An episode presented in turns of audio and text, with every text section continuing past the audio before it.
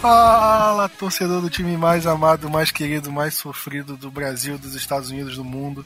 Estamos falando do Dallas Cowboys. Está começando mais um podcast do Blue Star Brasil. Aqui quem fala é Gabriel Platt. E chegamos depois de uma pausa. Off-season, vocês sabem como é que é a situação, poucos assuntos. Deixamos acumular um pouco e agora estamos aqui cheio de, cheio de coisa para comentar, né, Vinícius? Tudo bem? Tudo bem, Plat, Diego, ouvintes. É verdade, já fazia um tempo que a gente estava fora, longe do podcast. Eu, particularmente, estava sentindo muita saudade de gravar, é, de espairar um pouco, falar um pouco sobre o Cowboys e desocupar a cabeça de tudo que está acontecendo é, no mundo ultimamente. E vamos para cima. Não tem. É aquela coisa.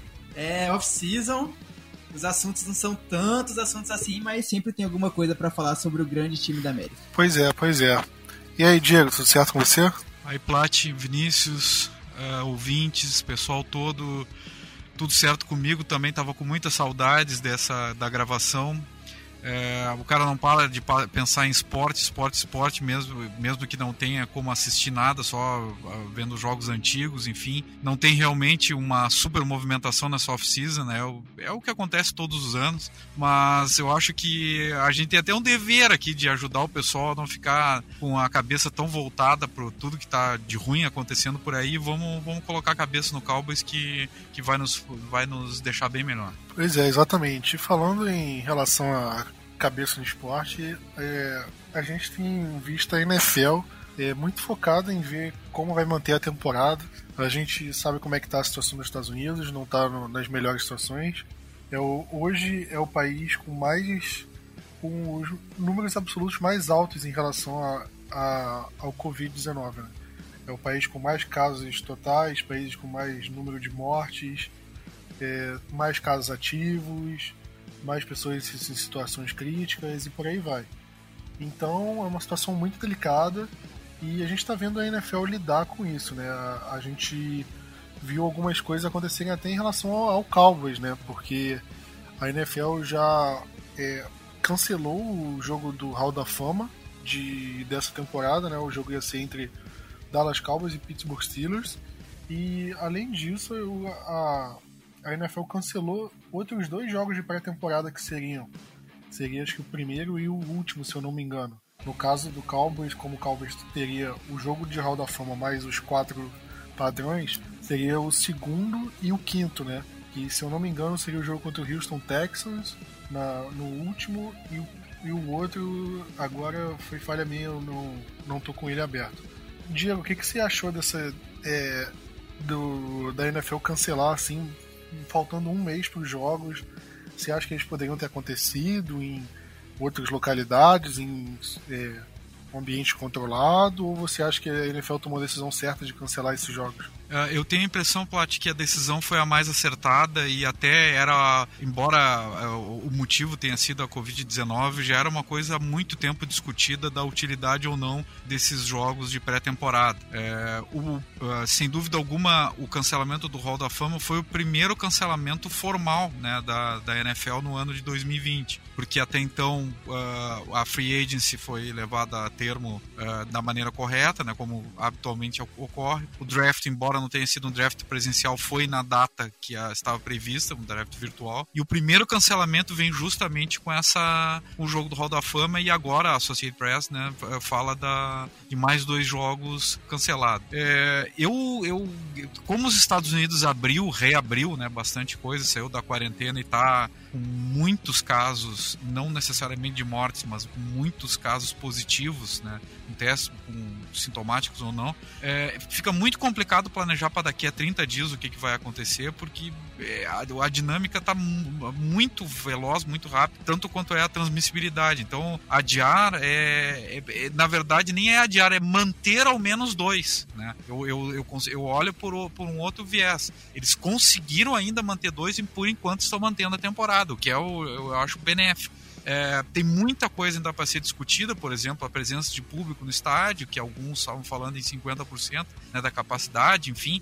Mas há um prejuízo, embora a gente muitas vezes não goste desses jogos de pré-temporada, há um prejuízo gigantesco para Dallas, para todas as equipes, porque tem os rookies, tem os novos jogadores, tem aquela lista dos 90 que, que depois vão se transformar em 53, mas, é, enfim, mas que muitos jogadores que simplesmente não vão ter o espaço necessário para para serem testados e para se provar. Tem muito jogador que se prova, se testa e ganha uh, a estrela no capacete justamente no, claro, no training camp, mas fundamentalmente nos jogos de pré-temporada.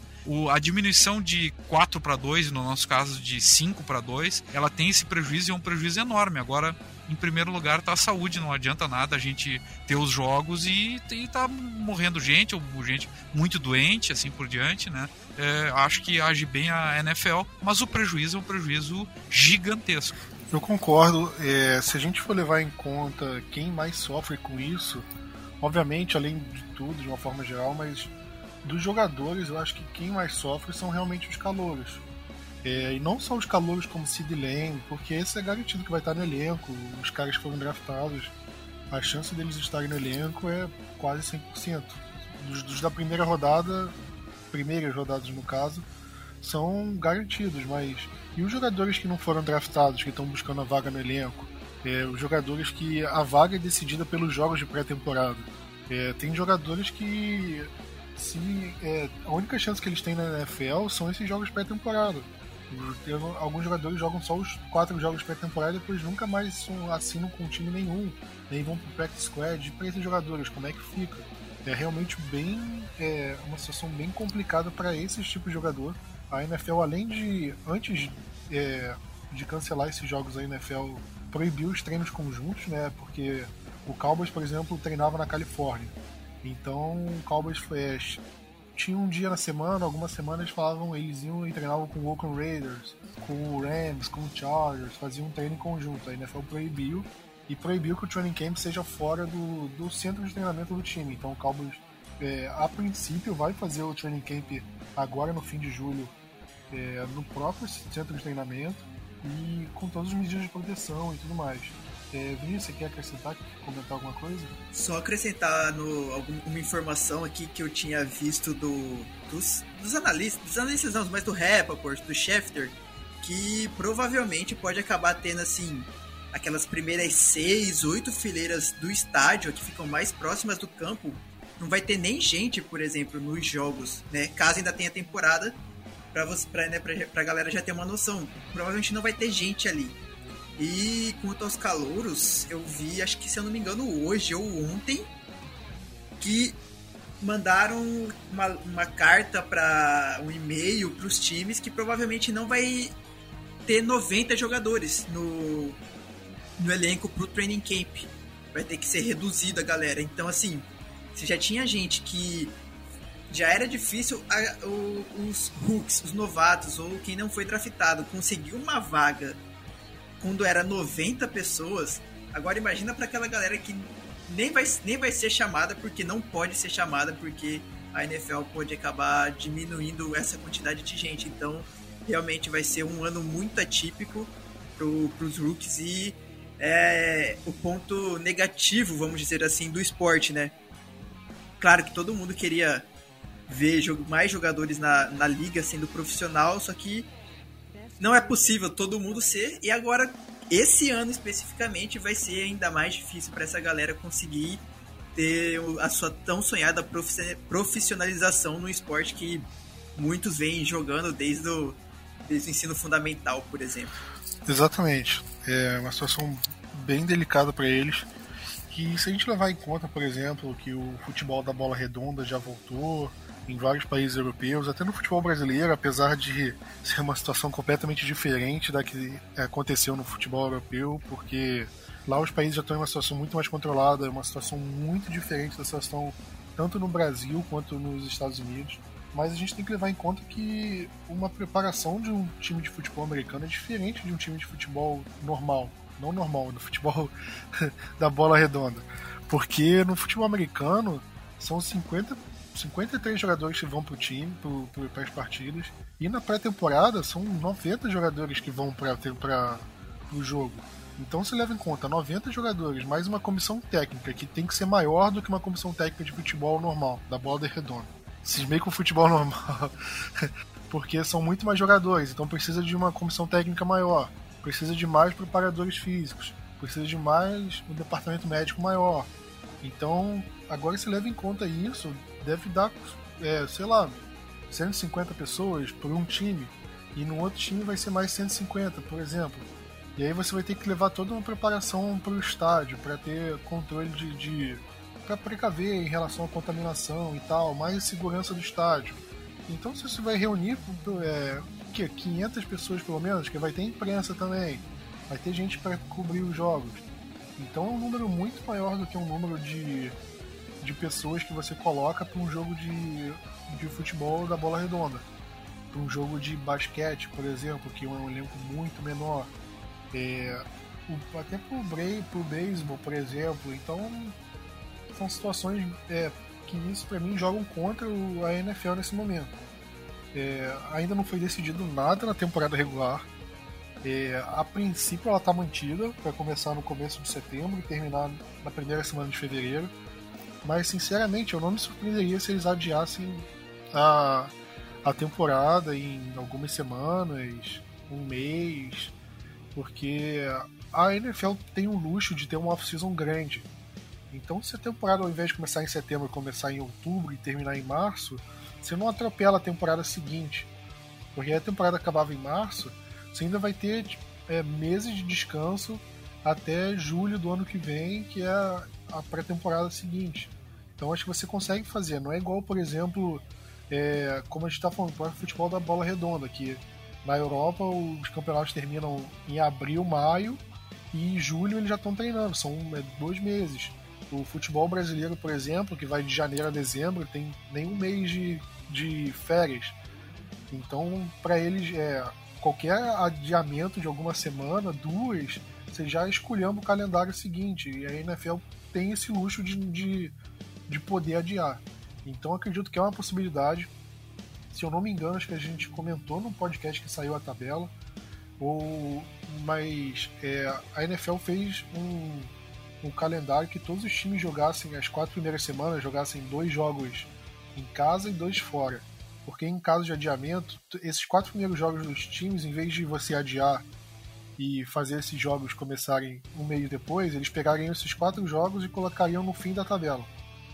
Então, nenhum time sairia prejudicado. Por exemplo, ah, um time jogaria três partidas em casa no começo e depois vai jogar essas três só no fim da temporada. Aí ficaria de uma forma equilibrada para todos. Então, a NFL, na, no momento que montou a tabela, isso foi o que? Fim de abril, começo de maio, ali a NFL já estava preparando para esse tipo de, de acontecimento. Eu acho que a NFL com certeza tem plano, é, eles devem ter um plano curto. Olha, é, a princípio, se a situação tiver desse jeito, a gente só vai cancelar a pré-temporada. Um plano normal, olha, a gente tem um plano que conseguimos adiar a temporada um mês. E eu acho que deve ter um plano apocalíptico. Olha, não tem condições de ter NFL antes de novembro. E agora, o que, a gente faz? Aí vão ter que inventar uma temporada curta, não sei o que eles vão fazer. Mas é impossível que uma liga com tanto dinheiro quanto a NFL não tenha um plano para esse tipo de coisa. E ainda falando do coronavírus, né? É, os, os, times da NFL começaram a testar seus jogadores no, em junho. E um dos primeiros times a saírem os resultados, né, obviamente não vão sair nome por nome, mas a, a imprensa de, do Texas anunciou que eu, tanto o Cowboys quanto o Houston Texans tiveram jogadores testados positivos por Covid-19. É, por sigilo médico, esses nomes não foram divulgados. É, a partir do, do Cowboys, né? Porque é, é antiético fazer isso. Mas, se eu não me engano, não sei se foi o Zeke ou o empresário dele que divulgou que o próprio Zeke Elliott tinha pego o coronavírus. E o Zeke comentou em live que ele já estava bem, ele estava, acho que assintomático, já estava recuperando, ou já está recuperado. Mas esse é o único nome que a gente sabe em relação a, a, aos jogadores que foram contaminados. E, Diego, você que tem trabalhado um pouco mais a fundo em relação ao Covid e tudo mais. Você acha que isso pode atrapalhar o desempenho do Zeke para a temporada? Você acha que pode atrapalhar o preparo? É, você acha que ou você acha que pelo tempo que tem até a temporada começar eles têm como é, é, melhorar é, o condicionamento físico, recuperar o que eles perderam diante da contaminação? Plat, eu tenho a impressão que em relação a esses atletas que não, não tiveram nenhum tipo de internação ou que passaram por, seja por unidade de tratamento intensivo ou a, clínico, eles vão ter uma recuperação rápida, porque na verdade são os 14 dias de, de afastamento para a doença para parar o grau de transmissibilidade, eles vão ficar, provavelmente vão criar os anticorpos, e era isso, né? É, sem dúvida alguma, se esses testes ocorressem uh, no meio de julho, no início da, do training camp, aí a coisa era, complicava muito porque eles teriam que se afastar, teriam que perder o, o condicionamento físico que já estavam to, to, tomando. Agora, claro que está próximo do training camp, mas eu acho que eles conseguem recuperar, tem, tem um tempo hábil bom e, e é, claro que é uma, pode ter uma infecção generalizada, enfim, alguma coisa, mas não é o caso deles, né? Acho que é uma, uma situação muito pontual, assintomático, é, parado um tempo, e tem alguns que eu saiba, né? Alguns sequer param de treinar, esperam os primeiros dias, claro, treinam sozinhos, né?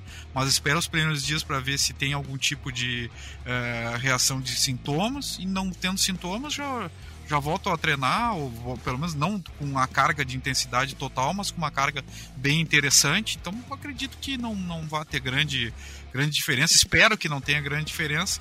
Mas é aquela coisa, né? Por mais que se tenha protocolo, isso há, há de ser dito, né? É, o Zik foi, contraiu.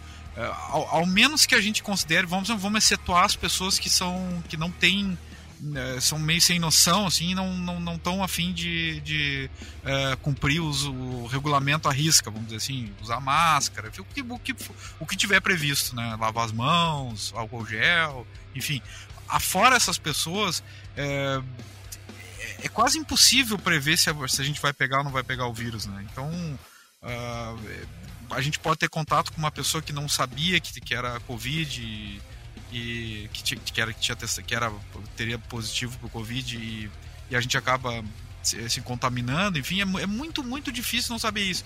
E eu tenho a impressão que num training camp mais avançado, esse número de jogadores infectados, a tendência é de aumentar. É, por outro lado, a gente já elimina, por, pelo menos por um bom período, né, segundo o que a ciência sabe, uh, é porque esses atletas eles estão imunizados, né? Pré-imunizados, ou pelo menos por um, pelo menos 90 dias imunizados, que é isso que a ciência tem falado até hoje, que, que se tem notícia. Isso é uma boa, uma boa condição, a gente pode voltar aos treinos e não digo que está liberado, pra, pode fazer qualquer coisa, pode se arriscar, não é isso, mas que ao menos é uma preocupação para ser descartada para os próximos dias, né, para esses que já estão uh, já pegaram a doença.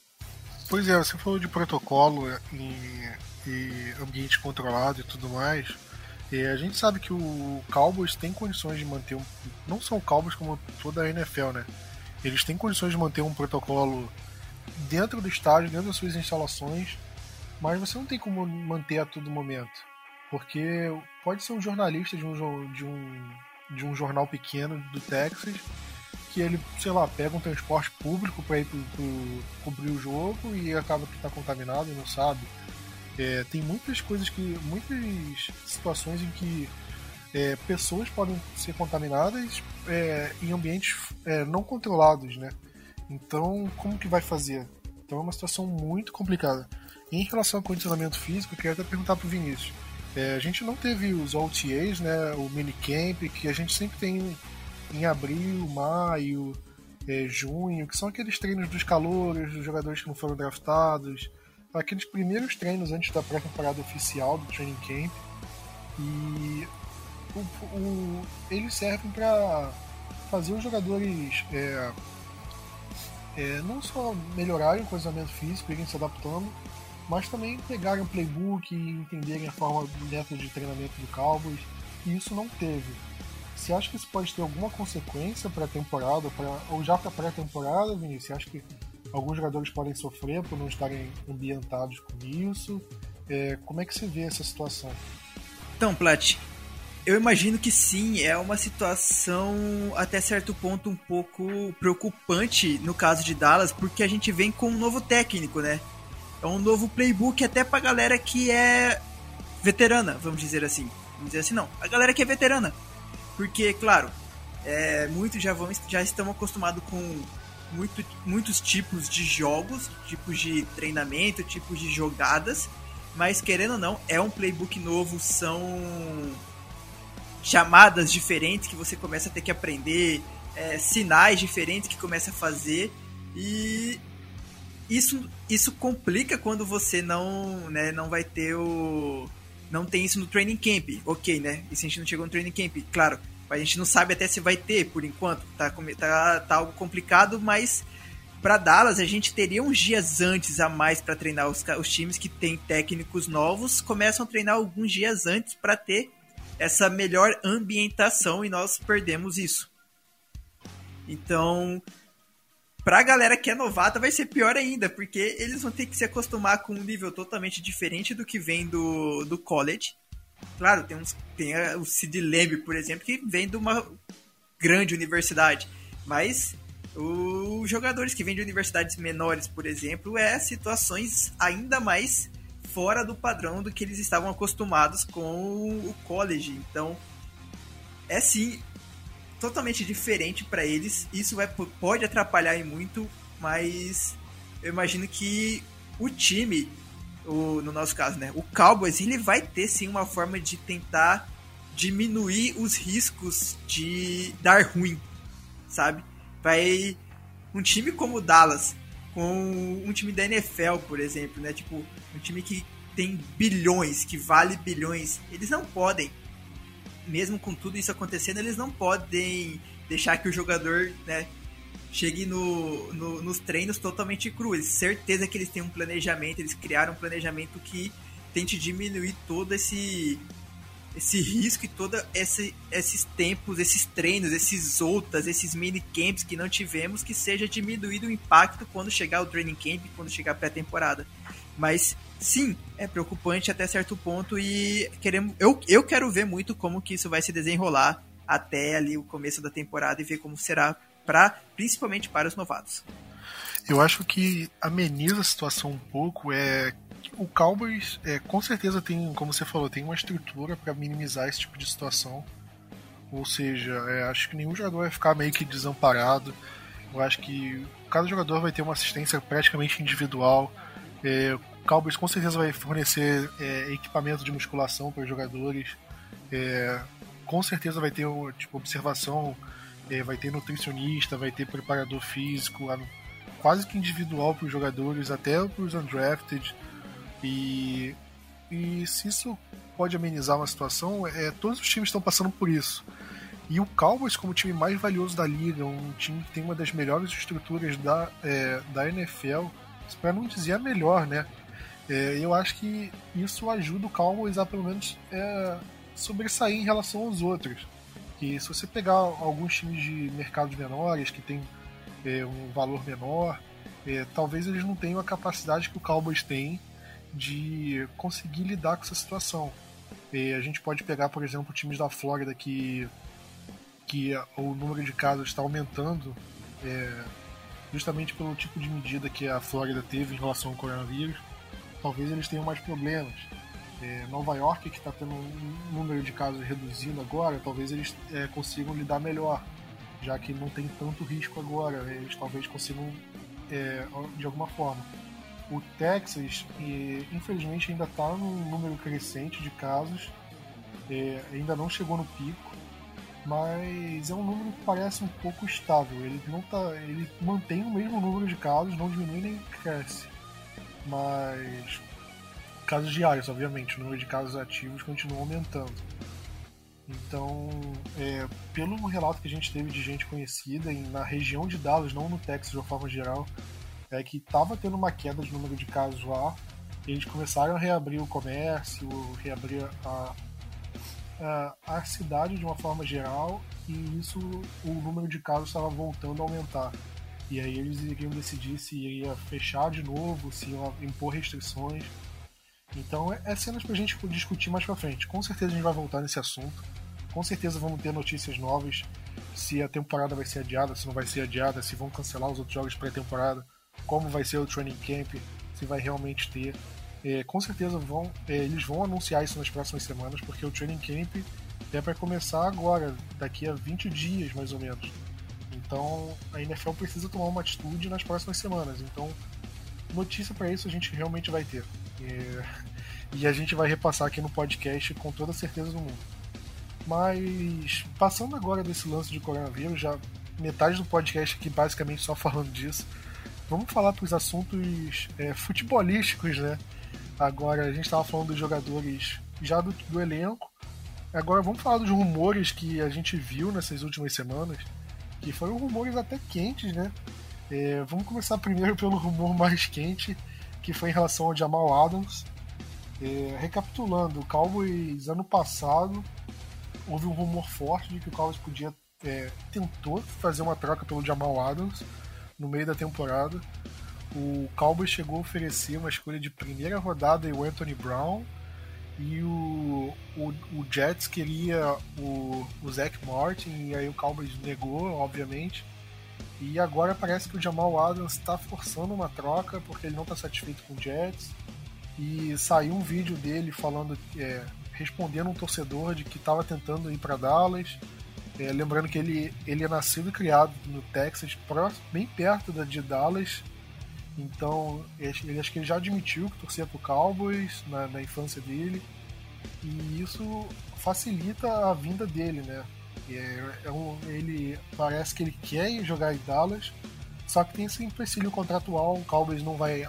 É, não parece estar disposto a fazer uma troca alta por ele. E o Cowboys, além de dar uma troca alta, ele tem que dar um salário alto pelo jogador. E talvez não seja o caso que o Cowboys vai fazer. Mas, Diego, como é que você vê essa situação? Você acha que vale a pena para o Cowboys investir nele agora? Você acha que o Cowboys pode tentar esperar e tentar pegar ele no fim de contrato, já que o Jets parece que não vai conseguir renovar com o jogador? É, como é que você vê essa situação do, do Jamal Adams? Uh, no último podcast que a gente gravou, uma pergunta semelhante foi feita e eu disse que tinha que, naque, naquele momento, que um mês atrás, talvez mais, fazer imediatamente a troca para que ninguém, nenhuma outra, nenhuma outra equipe a fizesse, né? Saltasse na nossa frente. Uh, sabiamente, tu, Plat e o Vinícius disseram: não, espera que de repente o preço baixa para mais adiante, não sei o quê. E eu argumentava que, como a gente uh, teria algumas uh, picks compensatórias interessantes, provavelmente terceira e quarta rodadas, que, que a gente podia dar uma dessas, ah, uma, uma, além da, da pick de primeira rodada, mais uma dessas aí, em função da, da compensação que a gente teria, seja pela pick, né, compensatória, seja pelo jogador, que é um jogador espetacular. É, passado esse período, ninguém trocou pelo Jamal Adams. Nós não sabemos o preço exato que, que o Jets quer por ele, se é que quer trocar, né? Porque a, me, o que está transparecendo é que ele quer sair ou ele está forçando a barra é, é, contratual. E eu digo o seguinte: poucos jogadores têm um fit tão perfeito para Dallas quanto o Jamal Adams. Né? Ele tem tudo que Dallas precisa como strong safety, é um jogador que tem presença de boxe, ele é um grande jogador e eu acho que ele seria um grande líder na secundária e faria com que não só a secundária se elevasse de nível, como uh, os jogadores ao lado poderiam fazer funções uh, que complementariam o jogo dele e enfim, eu acho ele perfeito. Ele é bom de tacleador, ele é bom, uh, ele, ele sabe uh, apressar o passe do, do quarterback. Ele é excelente jogador. É um jogador que a gente não tem, não tem, não teve e não tem há muito tempo, na verdade. Né? É, uma, é uma, uma joia rara, uma joia preciosa. Um jogador muito jovem, salvo engano, 24 anos, né? É, tá no, indo para o quarto ano de contrato, ainda teria o quinto. Supostamente também, de acordo com as informações da imprensa, ele. É, se fosse trocado para Dallas, ele permitiria que nos dois primeiros anos o cumprimento do contrato ainda fosse de acordo com o salário dele de rookie, né? Porque o Jets já fez a, a opção do quinto ano. Eu acho sim tudo isso perfeito e acho ele um fit perfeito e acho que Dallas deveria puxar o gatilho nessa tentar uma troca realmente é, o quanto antes, né? Agora eu imagino que Dallas esteja não só uh, deixando a coisa rolar uh, para ver se o, salário baixa, mas também pela situação do salary cap. enquanto Dallas não resolver a situação do Dak Prescott, né, Dallas não pode fazer nada do seu do ponto de vista de aquisição de outros jogadores. Eu estava olhando o, o, site Over the Cap, que é que eu acho ótimo site para dar uma olhada no, no, no, teto que, que Dallas tem. Dallas tem ainda um, um pouco mais de 11 milhões de, de salary cap, né, de salário livre ainda para gastar esse ano. É, mas não assinou ainda com os rookies do, do, do draft. Isso uh, nos vai tomar cerca de 4 milhões, então sobrando, uh, sei lá, uns 7 milhões ainda de, de para ser gasto. Só que a gente tem para os próximos anos uh, salários altíssimos estourando, dentre eles o próprio Ezekiel Elliott, que a gente estava falando antes, o Amari Cooper no ano que vem é um valor astronômico que entra na, na, na, na nossa conta, e o próprio Marcus Lawrence, e a gente, enfim, tem que resolver do, do Dak Prescott para saber exatamente o quanto ele vai custar em cada ano para que algum outro jogador seja, uh, seja contratado. Então, portanto, embora seja um sonho meu ter um jogador do nível do Jamal Adams, embora eu acredite que ele não é um preço tão alto pagar uma primeira rodada por ele, quem sabe uma primeira rodada combinada com uma quarta, sei lá. Uh, eu não daria nenhum jogador de Dallas uh, em troca, a não ser esses como o Anthony Brown alguma coisa assim, o Shidobi Awuzi, sei lá, alguém que, que não está no nosso plano A. Uh, mas como alguns jornalistas cogitaram o Michael Gallup, de jeito nenhum, né? Uh, Collins, de jeito nenhum, também entraria no, no, negócio dos meus sonhos, né? Mas ao mesmo tempo eu acho que Dallas não fará nada enquanto não tiver plenas condições é, de saber o que ele vai precisar gastar nos próximos anos é, em relação a todo o elenco e especialmente no seu jogador mais caro, que é o quarterback. Esse ano, com a tag que ele assinou, ele, ele conta uh, mais de 31 milhões de dólares no, no, no salary cap. E, portanto, assim, a, a situação de Jamal Adams ela é uma, é uma situação para ser vista após o dia 15 de julho, que é quando termina o prazo é, que, a, que a NFL dá aos jogadores para firmar os contratos de longo prazo para a próxima temporada. Então, eu, eu acho isso da Plat e Vinícius. Enquanto não tivesse a definição de Alma Adams é um sonho, um sonho maravilhoso, mas que Dallas não fará nenhum passo decisivo porque não tem condições de prever o futuro em relação à questão econômica. Eu concordo com você. É, eu acho que o Cowboys está muito travado em relação ao Dak Prescott, em relação a se ele vai fechar o contrato ou não, porque é uma diferença muito grande é, para os próximos anos. É uma questão de se abrir um espaço de 35 milhões por ano, se abrir ou não abrir, né? É, nos próximos anos, caso ele renove ou não. E você precisa saber disso antes de você querer renovar com um jogador como o Jamal Adams. E parece que ele está pedindo acima de 15 milhões por temporada pro, pro New York Jets. E alguns falaram que eu vi alguns rumores que chegando a pedir praticamente 20. Mas eu acredito que seja esse valor ser o New York Jets. Eu acho que é, se ele quisesse jogar em Dallas, por exemplo, eu acho que ele estaria disposto a diminuir o salário. E isso é uma coisa boa. E além disso, não só ele falou isso, como o Jadavion Clowney, que muitos consideravam ele como o melhor jogador da free agency dessa temporada e que está até agora sem clube. É, muitos diziam que ele pediu cerca de 24 milhões, 23 milhões por ano para assinar na free agency. Isso afastou muita gente na, da briga. E agora ele começou a ver que ele não receberia nem perto desse valor. Acho que ele, o máximo que ele é, ofereceu foi algo em torno de 17. E agora ele está disposto a receber um valor baixo para um ano para um time que tem potencial de playoff, de Super Bowl. E pelos rumores, pelo que apareceu na imprensa, ele estaria disposto a ir para o por um salário acessível. É, eu acho que por um salário até de 9, 10 milhões no máximo. E se a gente levar em conta que o Tyron Crawford recebe mais ou menos isso, a gente vê uma situação, ah, pô, será que vale a pena chutar o Crawford e tentar ir atrás do Conley, por exemplo? Pra mim seria o ideal. Mas, é, Vinícius, você acha que valeria a pena ou não? E agora a pergunta é importante: você acha que o Cowboys faria algo isso, mesmo independente do Crawford. Você acha que o Cowboys poderia ir atrás do Clowney se, se ele tiver, se ele realmente estiver querendo um salário assim acessível, um contrato de um ano para se garantir? Ou você acha que é muito rumor e pouca verdade. Eu desejo que seja muito mais rumor mesmo do que, do que verdade. É, o Diego até brincou, né, antes da gente começar o podcast, que eu sou o cara que eu não sou tão fã do Clowney assim. E acho que eu vou, eu vou, eu vou explicar o porquê aqui para quem vai ouvir a gente, para quem vai ouvir esse podcast. Ano passado, por exemplo, seria aquele ano que todo mundo diz que é o ano da carreira do jogador que está em final de contrato.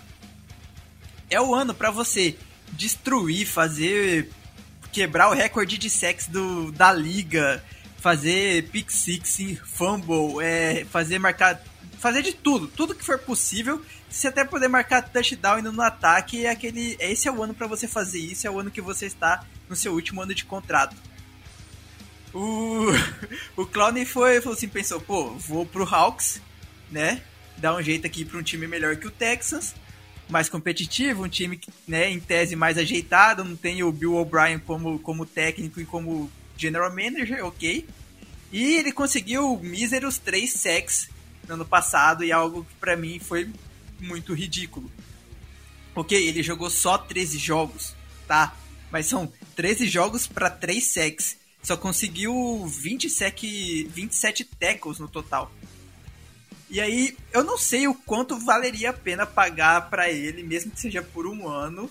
E porque, mesmo que a gente pague por um ano, a gente vai pensar que é para ganhar uma escolha compensatória no que vem, né? Independente de qual seja, a gente vai é pensando numa escolha compensatória.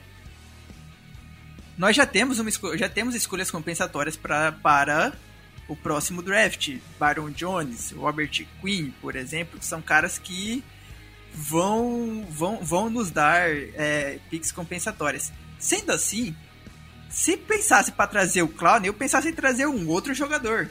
Por que não? Como a gente brincou aqui, o Everson, o, o Griffin, que é defensive, defensive end também.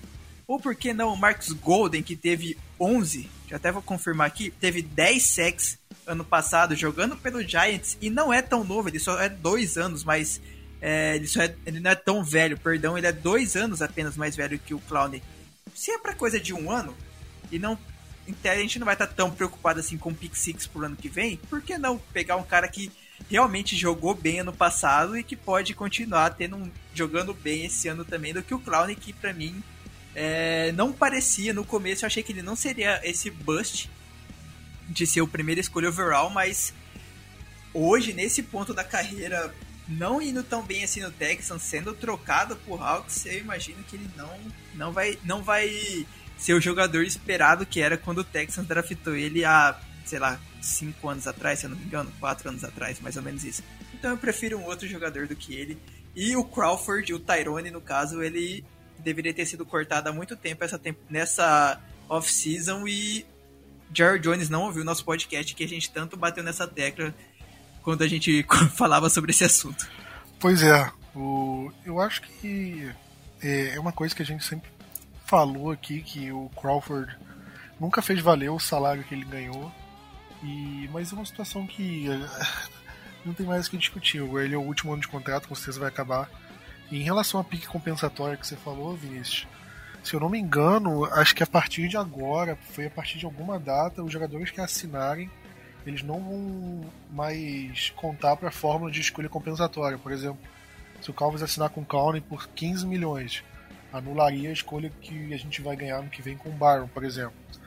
Mas a partir de tal data, se o Cowboys assinar, ele não, ele não passa a conta mais. E acho que a gente já passou dessa data. Então, se o Cowboys assinasse com o Clown ou qualquer outro que você falou, o Everson Griffin, o Golden, eles não contam. Então, isso joga a favor do Cowboys poder correr atrás ou não. E uma coisa, por exemplo, que o Cowboys pega o Clown. É, tem duas opções. Ou ele joga muito mal, e aí o Cowboys, ok, foi uma aposta, um jogador, não pagamos tão caro assim, foi mal, acontece. Ou ele vai jogar muito bem, e aí o Cowboys não vai ter dinheiro para renovar com ele, e ele vai ganhar a bolada depois, o Cowboys vai ganhar mais uma pique. Então talvez seja uma coisa para se observar, porque o Cowboys conseguir ganhar pique. O New England Patriots ganha muita escolha compensatória e com alguns jogadores mais ou menos desse jeito. Então é uma situação a se observar também. É, o quantos é, cornerbacks o, o New England Patriots conseguiu estourar, Dion Lewis, É, todos os Malcolm Butler, todos esses caras que o Patriots conseguiu ganhar a escolha compensatória com jogadores que vieram barato, que não é, que não foram tão caros para levar para o time. Então, levando isso em consideração, talvez seja mais um ponto a favor para trazer o Clowney. Mas, como a gente falou antes na situação do Jamal Adams, não tem como a gente falar disso sem antes renovar com o deck, né? É, o Cowboys precisa muito desse, definir o que, vai fazer, se ele vai renovar antes do dia 15 ou se ele vai jogar com franchise tag mesmo. E agora é cenas dos próximos capítulos, né? E falando do deck, só para comentar, ele assinou a franchise tag, porque estava na dúvida se ele assinaria e jogaria a temporada com a franchise tag, ou não assinaria, e aí poderia entrar em greve e não renovar e não sei o que. Mas ele assinou, então é garantido que ele joga a próxima temporada que ele está sob contrato. Então, isso é uma coisa garantida e que é, uma, é um bom é um alívio pro Cowboys, né? Porque evita aquela encheção de saco que o Cowboys teve com DeMarcus Lawrence, com Ezekiel Elliott e tudo mais, né? É, Diego, você acha que o Cowboys tem condição de renovar com o deck até o dia 15 ou você acha que a situação está tendendo muito mais para ele jogar com a franchise tag? Plat, também lembrando um outro podcast que a gente fez, eu cheguei a, a fichar que naquela semana o Dak Prescott ia assinar a renovação de contrato fato é que isso faz dois, três meses atrás, vários podcasts atrás, e nada se confirmou. Uh, uma coisa que eu disse numa outra oportunidade, que o grupo de, no grupo de assinantes é uma, é uma palavra que, que tem, é uma, enfim, uma, uma ideia que tem seguido, todo mundo meio que comunga, é que o jogador que joga, a, o quarterback que joga com a franchise tag, que tem novela muito longa desse tipo, é, tá mais próximo de ir embora do clube do que de fazer uma carreira na, naquela franquia. Uh, eu torço muito, muito, muito mesmo que o deck renove esse contrato até o dia 15. Acho que o ideal era, enfim, que as partes sentem, conversem, ou à distância ou perto, sei lá, desde que, que os protocolos sejam atendidos, uh, mas que, que até o dia 15 essa novela encerre, porque fica muito evidente que um jogador um quarterback que é a cara da franquia, ele vai estar tá muito pressionado pela torcida se ele jogar com uma franchise tag. Porque, enfim, é, é um, é um contrato de um ano, né? É um contrato que não. não é, que, que tá por um fio, vamos dizer assim. Embora com um fio de 31 milhões, né? Mas por um fio. Uh, então, a, a, paciência da torcida vai ser mínima.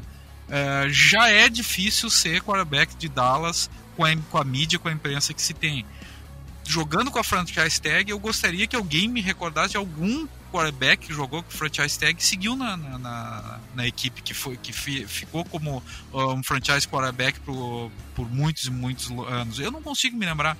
E então, embora eu tenha uma grande torcida e, e, entenda que a única forma de, da camisa 4 de Dallas seguir por, vamos dizer, mais oito anos com o mesmo jogador, uh, seja se ele renovar até o dia 15, nós estamos cada vez mais próximos de ver o deck jogando com a franchise tag, jogando completamente pressionado pela torcida e jogando fundamentalmente talvez o seu último ano com os Cowboys. Pois é, é a gente nunca gosta de ver um jogador é, ficar nesse, nessa novela de franchise tag, se renova ou não é, em relação a quarterback, eu fiquei muito traumatizado vendo a situação do Kirk Cousins com o Redskins, né? Porque ele recebeu duas franchise tags, é, muita promessa, ah, ele vai renovar, não vai renovar, vai renovar, contrato longo. E acabou que ele, depois de uma novela tão longa, o Redskins não conseguiu renovar com ele, deixou ele sair para o Minnesota Vikings, é, contratou o Alex Smith, que acabou não dando certo por causa da lesão, teve que contratar um QB calor e tá nessa de indecisão em relação a quarterback, né? E eu, a última coisa que eu quero ver em, ao Cowboys é isso. Eu não quero ver o Cowboys é, tendo que se desesperar e correndo atrás de um QB, ir atrás de ter uma temporada terrível e ter uma escolha alta para pegar um QB que talvez não seja garantia. E com isso a gente desperdiça é, o auge do Zach Martin, o auge do Tyron Smith, o auge da Mari Cooper, do Michael Gallup, do Ezekiel Elliott. A gente tem muitos jogadores jovens que vão atingir o auge, estão ou já estão no auge.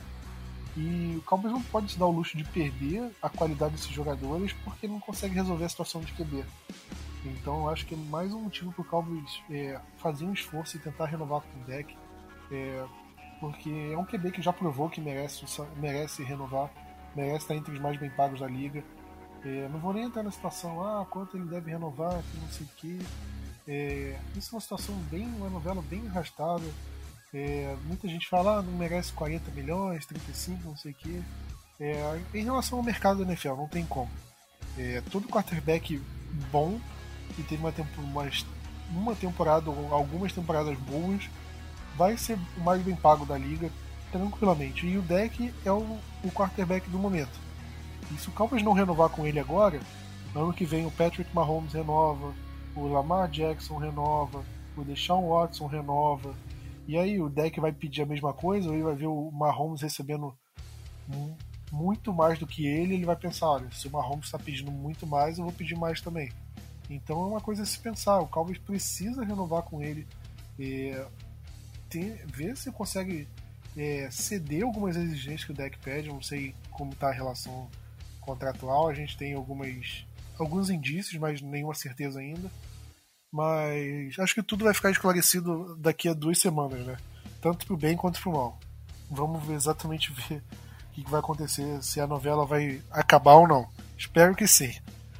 E falando de rolo, de isso, é, a gente tem a situação do Zeke.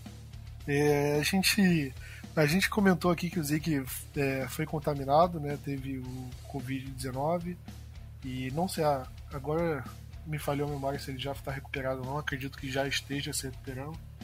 Mas o Zeke tem, tem feito lives na Twitch, para quem quiser até ver ele jogando Call of Duty Warzone. E ele tem jogado lá e às vezes ele interage com o pessoal, o pessoal comenta do Cowboys, pô, Zeke, como é que tá?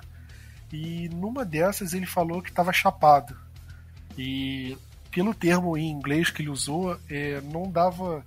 É, não é um termo usado para quando você está bêbado, e sim como você está é, drogado, quando você usou maconha. E a polêmica surgiu: ah, Zeke pode ser pego. Apesar de que a NFL mudou o contrato com o sindicato dos jogadores, mas eu não sei se ele já tá valendo ou não.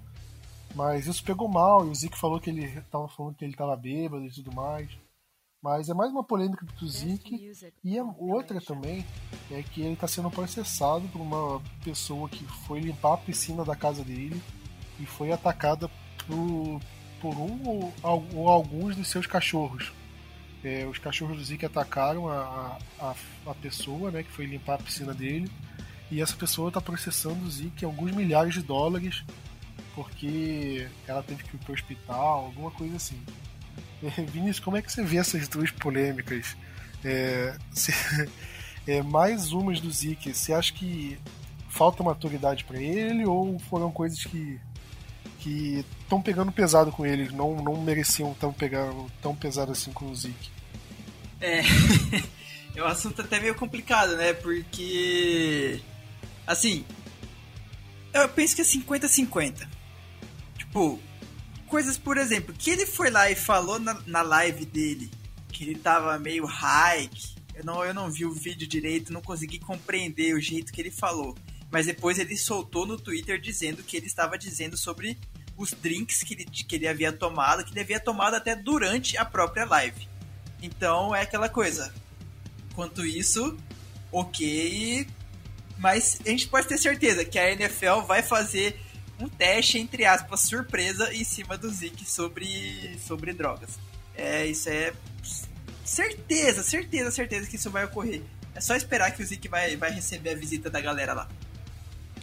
É, pelo caso do cachorro, é meio surreal até, né? Tipo, o cachorro dele mordeu a pessoa que tava no, no. que foi trabalhar lá. A gente até conversou com, o, com um dos assinantes que mora nos Estados Unidos, que mora até em Dallas, né? Na região do, de Dallas, na verdade. E falando, explicando, ele explicou pra gente como que funciona mais ou menos essa, essa galera que trabalha limpando o jardineiro, né? Limpador de piscina e tudo mais. E não é o processo envolve, não sei se vai envolver mesmo o Zik, mas vai envolver muito mais a seguradora dele que, do que o próprio Zik. Porque como o Zik é um cara de vale, vale milhões, se ele não ter seguro, ele é muito né? Ele não é uma pessoa muito inteligente. Eu espero que ele seja essa pessoa inteligente. Então, eu imagino que o pior mesmo vai vir para a seguradora. Mas é aquela coisa. É a seguradora que vai pagar, tudo mais, ok. Mas quem que é o nome da pessoa, né? Que, tipo, na casa de quem? Logo de quem? Do running back, do time do Dallas, do Dallas Cowboys. E como a gente sabe, com o Dallas, tudo aumenta, tudo fica uma bola de neve muito maior do que ela deveria ser. É, claro, foi uma infelicidade gigantesca. A gente não sabe, não tem como saber qual é a, como foi a situação que aconteceu a mordida. Se o cachorro escapou da onde ele estava, se o cachorro estava solto e o, e o esse profissional entrou. É, é, não tem como saber, né? E acho que eu vou até, vou até contar, vou aproveitar e contar que eu vi isso, eu joguei no grupo dos assinantes, que já aconteceu até com o Deck Prescott. Na casa do Prescott, mais ou menos parecido com isso.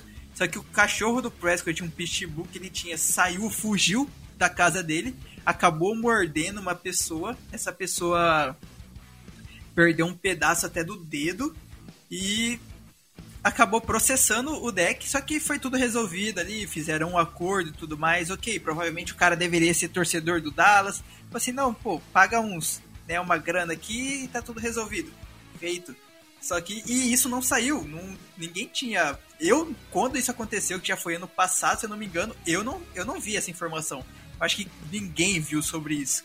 Mas, infelizmente, do Zeke saiu, porque o Zeke já estava envolvido com tantas outras coisas que sempre aparece ele é acusação de brigar com um policial, aquela briga com a namorada num festival. Parece que com o Zeke o cara é é até um ponto um pouco azarado, porque as coisas parecem que vão acontecer ainda mais com ele. Aí tem o Corona é, agora esse ano. A lista que parece que só vai aumentando. Eu espero que isso não influencie de uma forma negativa nele e acabe de, sei lá, no futuro dela tendo que cortar o jogador por conta desse, dessa quantidade de coisas que vem acontecendo. Eu espero que seja mais azar do que ele ser uma pessoa ruim. Assim, eu espero que seja isso. Pois é, né? É, é um, em relação ao sistema de saúde americano, eu acho que o processo é uma medida meio que protocolar para você conseguir ativar o seguro e tudo mais. Só que não deixa de ser uma polêmica, não deixa de ser tá no nome do Zeke.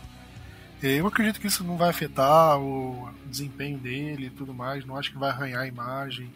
Até porque não foi o Zeke que soltou o cachorro e mandou atacar a pessoa a, que estava trabalhando na casa dele, né? Foi um acidente, ele não tem, não tem culpa disso. É, e acabou acontecendo, infelizmente. Em relação justamente a isso do, do da live dele, que ele falou que estava chapado e tudo mais, aí sim eu acho que faltou um pouco de cuidado é, obviamente, acho que por ele não estar tá sóbrio, não, ele deve ter falado bobagem, por ele ter bebido e tudo mais. Mas eu acho que ele tinha que pensar que qualquer coisa que ele for dizer ali, que pode dar a entender, pode estar errado, é, o pessoal vai pegar, vai comentar, vai criticar. Então acho que ele falta pegar um, essa malícia. Ele sabe que o pessoal já tem um pouco de má intenção com o que ele vai dizer e tudo mais. E considerando que foi realmente ele falando que bebeu e tudo mais, não se drogou. É, então acho que falta um pouco mais de, de, de malícia realmente para ele, para saber o que pode falar, o que não pode falar, o que e para não arranhar a imagem dele, para não gerar essas polêmicas desnecessárias. Que acho que a última coisa que o Cowboys precisa realmente agora é desse tipo de polêmica, né? Com a quantidade de coisa que está acontecendo, a gente já tem a pandemia agora no Brasil, nuvem de gafanhoto, ciclone, daqui a pouco é invasão alienígena, zumbi, vampiro. Vamos, vamos, não dá nem como saber o que vai acontecer nesses próximos meses. E digo mais, do jeito que o mundo tá de cabeça para baixo, eu coloco mais fé ainda que o Cowboys pode ir longe na, na temporada, hein? Porque é dia. É, é ano pra zica no mundo inteiro. Então, por que não a gente tirar a nossa de uma vez por todas? Só mesmo apocalipse para ver se dá certo, né, Diego? Nossa, eu aqui, é, eu, eu tava do lado, do, a, a nuvem de gafanhotos chegou a 130 quilômetros aqui de onde eu moro. E, cara, essa nuvem de gafanhotos é, sinceramente, devasta tudo. O cara não acha, são milhões de gafanhotos. Nessa semana passou por aqui um tufão, né? Foi uma coisa horrível. A minha janela eu achei que fosse explodir, sei lá. Eu não sei o que, mais falta acontecer também. O que falta acontecer mesmo, a gente sabe o que, que é, que é o título do Dallas, né? É isso sim. Pois é, pois é, mas é, esperamos que tenha temporada, né? E tendo a temporada, espero que o Cowboys saia com o troféu, mais um troféu para prateleira, porque o time tem qualidade. E agora a gente tem a comissão técnica nova, com ideias novas, e acho que o Cowboys pode aproveitar isso. E levando em conta que os jogos vão ser em estádios é, sem torcida, sem público, eu acho que isso pode até ser vantajoso para o Cowboys, já que infelizmente o, o AT&T Stadium não é considerado um dos estádios mais é, um dos estádios mais barulhentos da NFL é, que atrapalham os adversários. Então é um estádio que sempre foi um pouco mais neutro. É, a torcida do, de Dallas em, algum, em alguns jogos acaba não comparecendo tanto. A gente vê torcedores rivais em grande quantidade então, em jogos sem público, o Cowboys pode ter vantagem em alguns outros, mas em compensação, o Cowboys tinha vantagem em jogos fora de casa, em que a torcida do Cowboys realmente comparecia, fazia barulho, e isso infelizmente não vai acontecer. Mas acho que o Cowboys tem tudo para fazer uma boa temporada. Vamos ver no que, que vai acontecer. E acho que é isso. Vocês têm algumas considerações finais para falar? Agora que estamos de volta oficialmente, agora não tem mais pausa, hein? Toda semana aqui vamos, o pessoal vai voltar a ouvir a gente falando bobagem. Quero só ver, Plat, porque a gente, eu tava cansado de acordar na madrugada por causa do fuso horário aí, com, com os filhos gritando de um lado do outro lá. Vamos ver, vamos ver se agora a gente fica num horário mais amistoso, né? Eu, a gente tava em três fusos horários diferentes, o, o meu, do Vinícius e o teu, eu, era, era uma confusão total, né? Exatamente, exatamente. Eu tive que ver o Super Bowl, cara. O Super Bowl eu tava. Começou acho que 3 da manhã pra mim, 4 da manhã, uma coisa assim. Aí eu tive que. Deu 11 e meia da noite eu dormi. E dormi mesmo, botei o despertador pra, sei lá, 2 e meia da manhã. Aí quando deu, aí, tipo, faltando 20 minutos para começar o Super Bowl, né? Que eu botei o despertador e acordei e virei à noite. Porque. E eu fiquei pensando, cara, imagina se eu fosse ver o, a NFL toda assim o draft eu fui. O meu draft foi, eu virei três madrugadas seguidas vendo o draft praticamente. Acho que só o de sábado que foi durante a tarde, né? Mas os dois primeiros dias eu fui dormir 9 e 10 da manhã, porque.